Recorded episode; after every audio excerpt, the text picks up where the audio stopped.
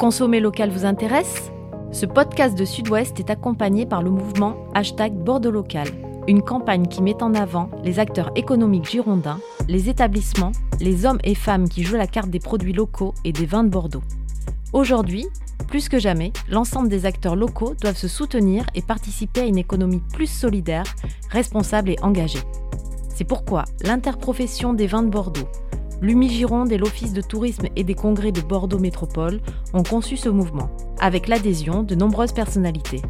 Si vous aussi vous êtes hashtag Bordeaux Local, rejoignez-nous en découvrant les établissements qui mettent en avant les produits locaux, en vous inscrivant sur bordeauxlocal.fr et en partageant le hashtag Bordeaux Local.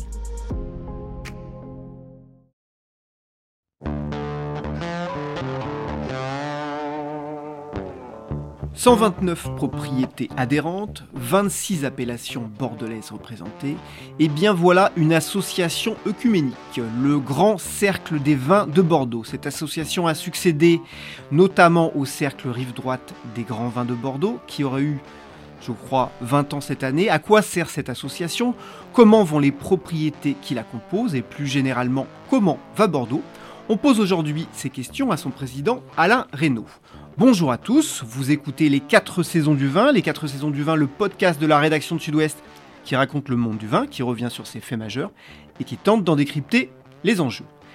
Saison 4, épisode 17, je suis Mathieu Hervé, je suis en compagnie de César Compadre, responsable de la rubrique vin à Sud-Ouest. Bonjour César. Bonjour. Et nous recevons aujourd'hui Alain Reynaud. Bonjour Alain Reynaud. Bonjour. Alors Alain Reynaud, je vais brièvement vous présenter à nos auditeurs. Vous êtes médecin de profession et également œnologue de formation et inversement. Vous êtes issu d'une famille du vin, euh, la Croix de Guay, la Fleur de Guay à Pomerol. Vous avez été président de l'Union des Grands Crus classés de 1994 à 2000. Et on va revenir sur votre parcours, mais on vous reçoit aujourd'hui en votre qualité de président du Cercle des Grands Vins de Bordeaux, qui est une association qui regroupe près de 130 propriétés de la rive droite et de la rive gauche du vignoble bordelais, qui est né plusieurs fois. Alors, euh, Alain Reynaud, pour revenir sur cette association, revenons sur son histoire et ses missions. L'histoire, c'est après avoir présidé l'Union des Grands Crus, je me suis bien sûr aperçu que il n'y avait pas toutes les appellations représentées dans l'Union des Grands Crus, en particulier rive droite, il n'y avait que Saint-Émilion et Pomerol. Étant né à Pomerol, j'ai trouvé ça profondément injuste et, j'ai souhaité, avec des amis, créer le cercle de la rive droite. nous avons fonctionné de manière suffisamment, euh, je dirais, convaincante pour euh, faire naître des, propositions d'amis de la rive gauche qui m'ont dit pourquoi est-ce qu'on n'étendrait pas ça à la rive gauche? C'est ce que nous avons fait dans un premier temps. Et puis après, il nous était paru comme une évidence de réaliser ce qui à Bordeaux n'était pas simple, c'était le mariage des deux rives. Et ainsi est né le grand cercle des vins de Bordeaux. Alors César, euh, euh, sauf erreur de ma part, justement, les, regroupements aussi larges de propriétés euh, comme le, Cercle des Grands Vins de Bordeaux ne sont pas si fréquents. Hein. On, est davantage organisé à Bordeaux autour de syndicats, de groupements de producteurs, d'appellations ou de classements. Effectivement, Mathieu, c'est pas si courant que ça. tu l'as dit, l'organisation est autre, mais ces, ces associations comme le Grand Cercle, comme l'Union des Grands Crus, elles, servent à deux choses. Elles servent, un, à se rencontrer, deux, à faire de la promotion. Euh, parce que malgré tout, sur les exploitations, ce sont des travaux assez individuels. Je note régulièrement des vignerons qui peut-être ne rencontrent pas suffisamment leurs voisins. Ils ont la tête dans le guidon, c'est souvent logique, il y a beaucoup de travail.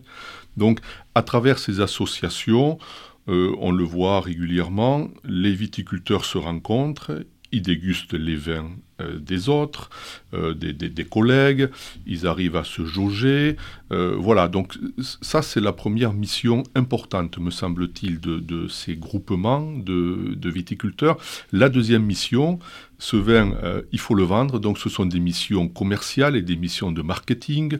Monsieur Reynaud me disait tout à l'heure, il nous en dira peut-être un mot, qui rentre des pays de, certains pays étrangers, qui va repartir dans les, dans les jours qui viennent. Pendant les primeurs également, ces groupes sont très actifs. Voilà, donc sur un grand vignoble comme le Bordelais, je rappelle que c'est le plus grand vignoble français, il y a des milliers de viticulteurs et ces cercles, ces groupements permettent à la fois de mieux se connaître et de communiquer ensemble. Alors Alain Reynaud, on va parler de vos adhérents et de la façon dont ils voient l'avenir, mais avant toute chose, une question très pratique. Votre adhérent moyen, qui sait, c'est quoi le prix de l'adhésion? Euh, j'ai même lu qu'il y avait des études de moralité, des dégustations à l'aveugle. Alors comment ça se passe très pratiquement? Alors pour entrer à l'association, il faut en faire une demande. Cette demande est étudiée par le conseil d'administration et, s'ensuit deux choses. D'une part, une dégustation à l'aveugle euh, de trois millésimes consécutifs dans laquelle sont mêlés des vins déjà adhérents du cercle pour qu'on puisse avoir une qualité moyenne minimum nécessaire. Et pour rebondir sur ce que disait César tout à l'heure, où il a parfaitement insisté sur le fait qu'on se rencontrait, ce n'était pas négligeable, euh, nous avons une commission technique qui est faite justement pour se rencontrer et aborder des problèmes techniques qu'on n'aurait pas la possibilité d'aborder tout seul. Tout ce qui est euh, euh, traitement, tout ce qui est outils de, traitement, enfin tout, tout ce qui est technique, eh bien c'est abordé en commission et ça nous permet comme ça de redonner à nos adhérents une façon de concevoir moderne la viticulture niveau euh, euh, par exemple, adhésion, c'est-à-dire ça, c'est une cotisation annuelle Alors, la cotisation est annuelle, elle est, elle est proportionnée à la surface, bien évidemment, et on peut euh, imaginer une fourchette qui va de 1500 à 8000 euros à peu près pour la plus élevée. Ça fait une sont, d'idée. Oui, les propriétés sont petites rive droite, puisqu'effectivement la rive droite se caractérise par des tailles de propriétés qui sont rarement au-dessus de 10 hectares. En tout état de cause, c'est le cas pour les appellations Pomerol et également euh, Fronsac, mais elle est beaucoup plus importante, la taille, quand on est rive gauche ou dans le Médoc, on a jusqu'à 135 euh, hectares, et même 200 hectares pour le plus important de nos adhérents. Alors, nous sommes le, 12 avril 2022. Euh, cette émission, d'ailleurs, j'en profite pour le dire, sera diffusée à la fin du, mois d'avril. la question est toute simple. Comment vont vos adhérents et comment voient-ils l'avenir? Alors sur un plan médical, ils vont très bien. sauf que quelquefois... C'est le médecin qui parle. Voilà, sauf que quelquefois je les trouve un peu dépressifs, un peu, un peu déprimés, parce qu'effectivement euh, le contexte n'est pas très porteur. On n'a jamais fait d'aussi bon vin à Bordeaux depuis les 20 dernières années. Je crois que la qualité euh, est affirmée et, et reconnue.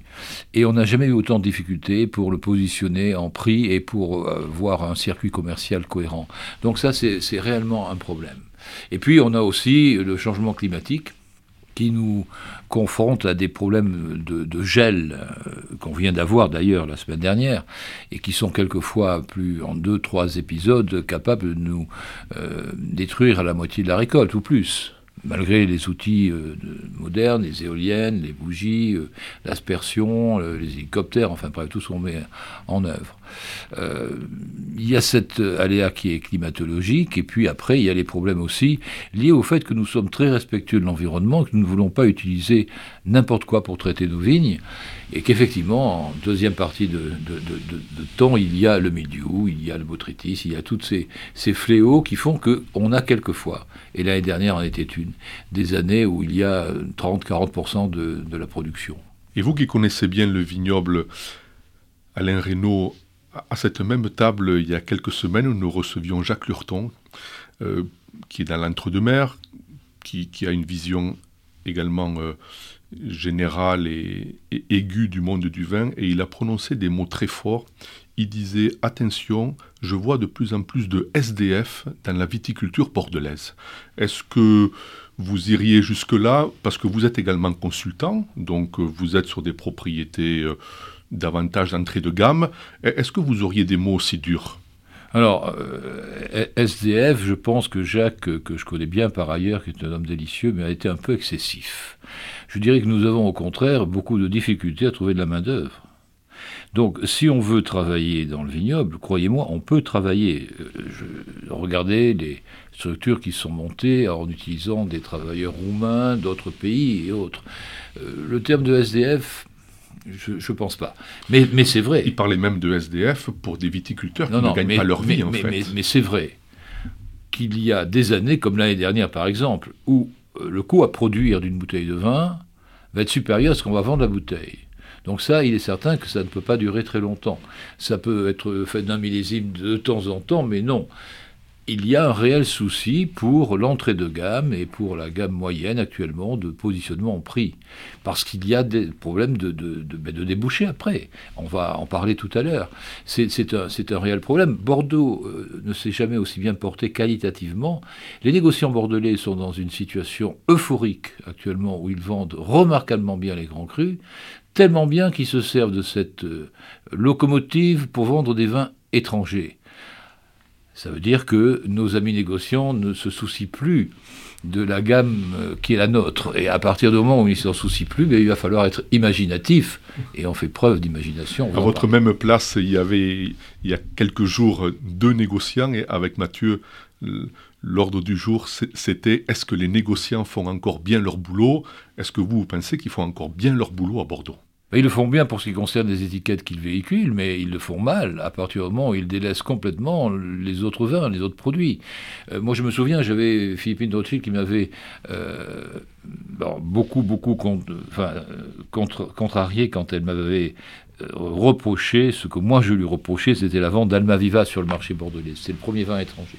Et aujourd'hui, regardez des négociants bordelais. Ils ont tous une liste importante de vins étrangers. Je ne dis pas qu'ils n'ont pas à le faire, mais ils le font en se servant de l'attractivité des grandes étiquettes qu'ils ont.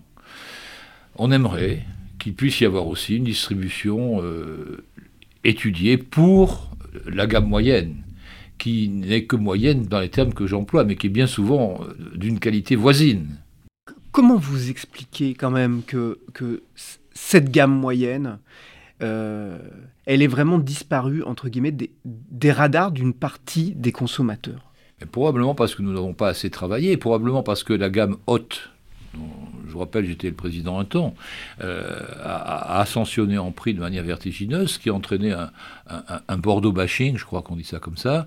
Et c'est vrai que euh, les prix ont, ont, atteint des niveaux très très élevés. Et paradoxalement, ce ne sont pas ces crus qui en souffrent. C'est l'ensemble la gamme Bordeaux. Bordeaux, c'est trop cher. Et puis, comme c'est trop cher, on va lui trouver tous les défauts qui n'existent pas, mais qui, dans l'esprit des gens, justifient qu'on s'y des intérêts. C'est-à-dire que c'est plus assez fruité, c'est trop, c'est trop sur le bois, il y a trop d'alcool, enfin bref, on va, on va, vous savez, quand on veut noyer son, chien, on l'accuse de la rage, c'est un peu ça. C'est faux. Bordeaux, j'assure, le, milieu de gamme est très très bon, franchement délicieux. Simplement, euh, ben, on ne gagne pas assez d'argent, personne sur ces vins-là, donc le négoce ne s'en occupe pas. Je crois que c'est tout. Je, peux le dire plus simplement que j'ai produit quand même quelques étiquettes de très grande qualité, mais de, gamme moyenne, et j'avais toutes les difficultés pour trouver des négociants partenaires. Alors la question, une fois que le constat il est fait, euh, c'est Qu'est-ce qu'on fait Qu'est-ce qu'on peut faire? Euh, on, a eu récemment quelqu'un à ce micro qui nous disait, en fait, finalement, il manque un, un Penfolds bordelais. Est-ce que vous êtes d'accord ou pas? Oui, ce serait une solution, qu'il y ait effectivement une, belle étiquette qui symbolise Bordeaux dans sa gamme moyenne et qui, effectivement, soit comme Penfolds, capable de, rayonner sur l'ensemble des marchés. Bon, alors ce qu'on peut faire, ben, c'est ce qu'on est en train d'essayer de faire. On va continuer, on va compléter probablement cela. Pour l'instant, on fait de la promotion. on fait voyager nos vins euh, nos, propriétaires euh, accompagnent leurs produits, on fait des dégustations, on fait des masterclass, on fait tout ce que l'on peut faire pour séduire euh, César compadres ainsi que ses, collègues. Mais après, il faut que le vin soit trouvé et il faut qu'on puisse le, rencontrer. Alors, dans les listings de négociants, on ne le trouve pas. Convaincre la distribution, ben oui, il va falloir le faire, ils n'y sont pas. La restauration, c'est plus du tout le cas non plus. Et même quand c'est le cas, on le trouve à des prix euh, fous. Vous savez quand même que Bordeaux est un paradoxe. Le prix des vins en restauration à Bordeaux est plus élevé que dans les villes originaires dont sont, viennent les, touristes. À Londres, vous avez des étiquettes, des grandes étiquettes, moins chères dans la carte des restaurants qu'à Bordeaux. Il y, a, beaucoup de choses qui, sont du domaine de la correction. Alors, on fait la promotion, eh ben, il va peut-être falloir qu'on fasse la distribution. Donc, moi, je, plaide en faveur de, négociants, on va dire de petits négociants, et c'est pas péjoratif, qui pourraient s'installer avec l'objectif de vendre ces vins. Et je suis à peu près convaincu qu'il y a une place à prendre, sauf qu'il faut reconquérir euh, le palais du consommateur, et ça, c'est très important. Gros travail, hein, monsieur Reynaud. Très ambitieux, monsieur le compadre. Pour le reconquérir, on arrive sur la période des primeurs, c'est un moment fort. La distribution mondiale se déplace à Bordeaux, les prescripteurs, les journalistes. Cette année, avec le millésime 2021, il y a des chances de reconquérir une partie de la redistribution, de remettre euh, Bordeaux sous les projecteurs Non, certainement pas. C'est pas le meilleur millésime pour le faire. C'est un millésime qui va être découvert, qui va certainement être beaucoup plus intéressant qu'on ne l'imagine, parce que je vous assure qu'il y a de très jolies choses. Mais c'est vrai que ça tombe mal. C'est pas sur ce millésime-là qu'on peut reconquérir. Néanmoins, 98 journalistes qui sont inscrits à la dégustation du Grand Cercle qui viennent sur deux journées de dégustation au château La Dauphine, à la Dauphine. et je vous encourage à venir nous voir. je Et une très belle étiquette et, Dauphine d'ailleurs, disons-le. Et, qui ont, et qui ont, et là on est assez courageux parce que je crois que nous sommes les seuls à le faire, qui ont la possibilité de choisir entre les dégustations étiquettes présentes ou à l'aveugle. C'est-à-dire que vous arrivez, moi je suis monsieur compadre, ben, je voudrais déguster à l'aveugle. Eh bien vous allez déguster à l'aveugle. Je crois que ça c'est assez important. Ensuite, sur la dégustation euh, du trade, qu'on appelle le trade, c'est donc le commerce, effectivement, des sommeliers, là, on, on est plus modeste. On a à peu près 600 inscrits à ce jour, mais on est encore à 15 jours des dégustations. Ça se passera au château Mont-Labert. Et puis, précédant tout ça, la semaine prochaine, c'est la place de la Bourse, où on reçoit également alors, les négociants, les courtiers, ceux qui veulent bien s'intéresser à nous il y en a quand même à peu près 200 qui s'intéressent à nous. Ce serait bien si les 200 nous achetaient du vin. Mais bon, ils viennent, c'est déjà quelque chose. Alors, il faut un, il faut un gros travail. Euh, le millésime 2021 va être certainement réhabilité comme un millésime intermédiaire, intéressant et utile pour les sévir les autres. C'est, à des prix corrects. Oui, mais vous savez, nous, dans notre gamme, on est, on, on est correct. Vous êtes entre combien et combien, prix consommateur? Vous êtes inférieur à 10 euros pour la plupart des, Bordeaux, bien sûr, et, on, atteint 35 euros à peu près. Voilà. Je dirais que moi, vous savez, lorsque j'étais médecin, j'achetais du vin, bien sûr. Hein, eh bien, j'ai toujours voulu, quand j'étais producteur de vin, que ma bouteille soit le prix d'une consultation. C'était symbolique pour moi. C'était pas et je ne cherchais pas à atteindre des prix de grimper de manière stratosphérique. J'étais content quand on pouvait consommer ma bouteille et quand on en rouvre une seconde. C'est une philosophie. Mais croyez-moi, prenez les 130 étiquettes du, du cercle et je vous mets au défaut de trouver le moins de bouteilles qui vous déçoivent. La seconde bouteille, c'est le prix d'une consultation chez le psy cette fois-ci. Euh, alors, je, retiens là ce que, ce que vous dites, euh, euh, millésime 2021, Alain Reynaud, intermédiaire, intéressant, utile. c'est l'occasion de vous interroger, puisque si vous pouvez me permettre l'expression, vous avez quelques décennies de vin au compteur. c'est l'occasion de, revenir un peu sur, le goût bordelais.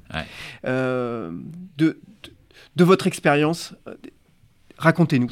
D'autant que je, souligne, Alain Reynaud est un ami historique de M. Parker. Il, nous, en, il, nous, en, parlera peut-être. Je vous en parler peut-être tout à l'heure, si vous voulez.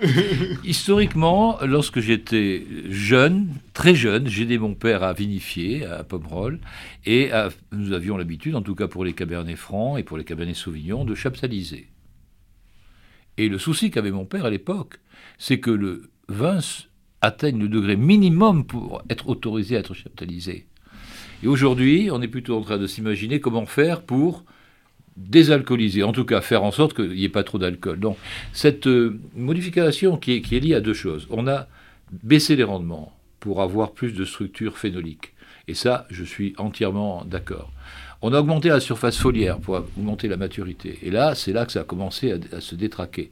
Parce que l'augmentation de la surface foliaire, avec les, climats qu'on a eus, font en sorte qu'on a monté, monté, monté les degrés jusqu'à des chiffres quelquefois un peu indécents, qui ont contribué à la modification du goût du Bordeaux.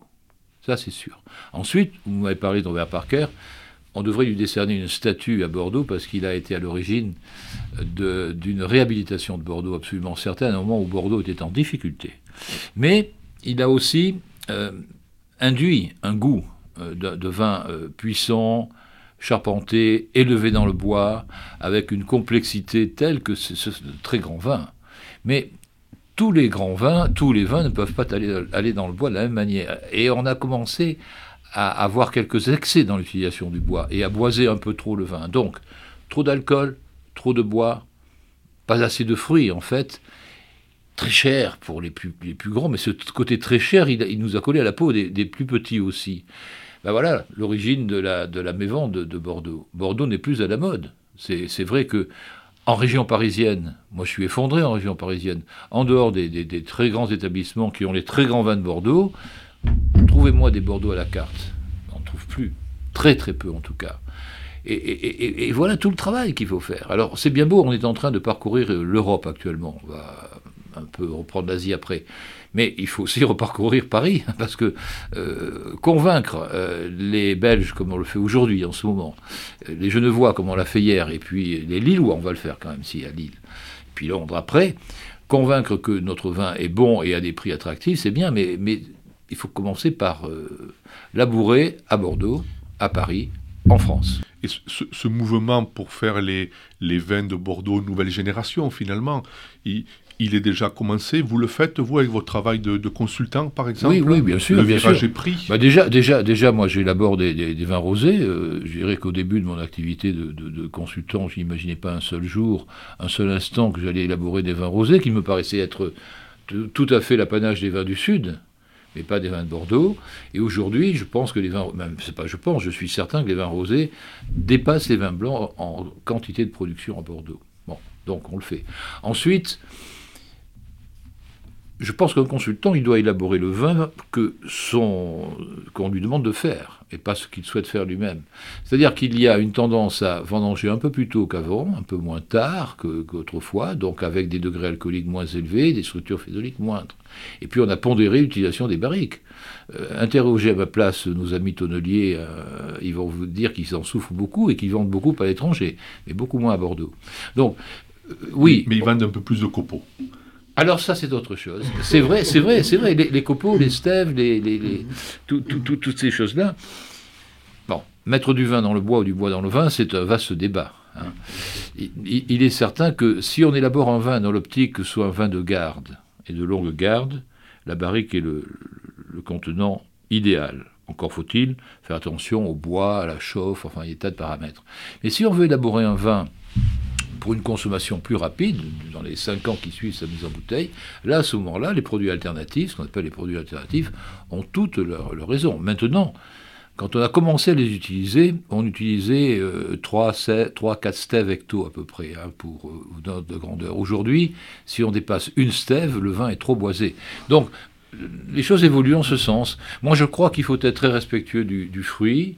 Il faut, avoir une très bonne conduite euh, il faut que les rendements soient des rendements euh, économiquement viables aussi. si, tout d'un coup, si on a déterminé que le vin était meilleur à 20 hecto-hectares, est-ce que vous croyez que beaucoup de monde trouverait son compte? Non. Donc je crois qu'il faut que la conduite du vignoble élabore des vins autour de, 50 hecto-hectares et, et qu'à ce chiffre-là, on arrive à faire du vin de qualité économiquement viable. Alors le, temps file et il y a deux sujets sur lesquels on veut vous entendre à la, euh, le premier, vous l'avez un petit peu abordé euh, tout à l'heure, et là vous parlez d'être respectueux du fruit, on parle de rendement, et effectivement la question environnementale, il faut qu'on y revienne. Je lisais sur le site web de votre association que 95%, me semble-t-il, de vos adhérents sont engagés dans une démarche environnementale. Le, le truc, et à Bordeaux en général, c'est que dans démarche environnementale, il y a HVE, mais il y a biodynamie aussi. Alors, comment, le, comment le consommateur, euh, l'amateur, il se retrouve là-dedans? Ben c'est vrai qu'il s'y retrouve très difficilement. Il faudrait qu'il se penche sur euh, le, le, cahier des charges de la biodynamie pour comprendre c'est un vaste foutage de gueule, en fait. Bien. Je veux bien que ce soit utile pour. Euh, euh, vous n'allez pas vous faire des amis. Hein. non, non, non, mais je le dis parce que c'est vrai. Je suis médecin et je pense avoir une formation scientifique rigoureuse. On ne peut pas dire que ce soit le cas de la biodynamie. Bon, le bio, oui. La biodynamie, non. Ça, c'est une certitude. Maintenant, pourquoi les gens en font-ils? S'ils sont convaincus que c'est une bonne chose, ils ont raison de le faire. En réalité, ils le font parce que économiquement parlant, ça va leur procurer une clientèle qu'ils n'ont pas. Donc ce sont des contraintes commerciales qui entraînent une grande partie des viticulteurs dans une démarche stupide. Ça c'est dit. Alors là, ok, bah. Et le, et, le HVE, M. Reynaud, c'est. Ah non, ça par contre, c'est autre chose. Le, HVE, c'est. Alors le HVE, c'est pas absolument nécessaire. Non, non, non, non. Alors après, attendez. La biodynamie, parce que enfin, on va pas- Et je ne vais pas vous en parle parler de la biodynamie, biodynamie. Après, mais on si peut je- parler de la bio aussi. hein. Ah non, mais la bio, ça c'est autre chose. Je n'ai pas, vous avez bien noté que Oui, je parlais que de sûr, la bien biodynamie. sûr, bien Bon, sûr. pour la bio, c'est autre chose. J'avais fait Pour le démarche- spectre dans les, aux deux extrêmes. Bon, pour la démarche HVE, tout ceci est strictement nécessaire. Nous sommes dans une euh, logique de, de protection à la fois de l'environnement, du consommateur, et, et on ne peut pas y échapper. Aujourd'hui, c'est une nécessité. Alors là, pour le coup, euh, je suis autant défenseur de, de la démarche HVE que je suis un détracteur de la biodynamie. Et, et- et- et je ne demanderai. Si, une chose c'est intéressant pour la biodynamie, c'est le calendrier pour les dégustations, avec les jours fleurs, les jours racines, ceci, cela. Ça, c'est pas stupide. Ça, c'est pas stupide. Vous voyez, je me corrige un peu quand même. On retient que vous, vous conservez juste le calendrier de dégustation en biodynamie. Voilà. C'est vrai. Euh, dernière question, parce que malheureusement, euh, euh, comme je le disais, le, le temps file. Évidemment, il y a la question de la santé, et ce n'est pas toutes les semaines que nous avons à cette table un médecin. C'est même rare. Et alors, évidemment, on a envie de vous poser cette question, puisque vous avez vécu euh, depuis 20, 30 ans le, le rapport de l'évolution sociétale euh, euh, du vin en France.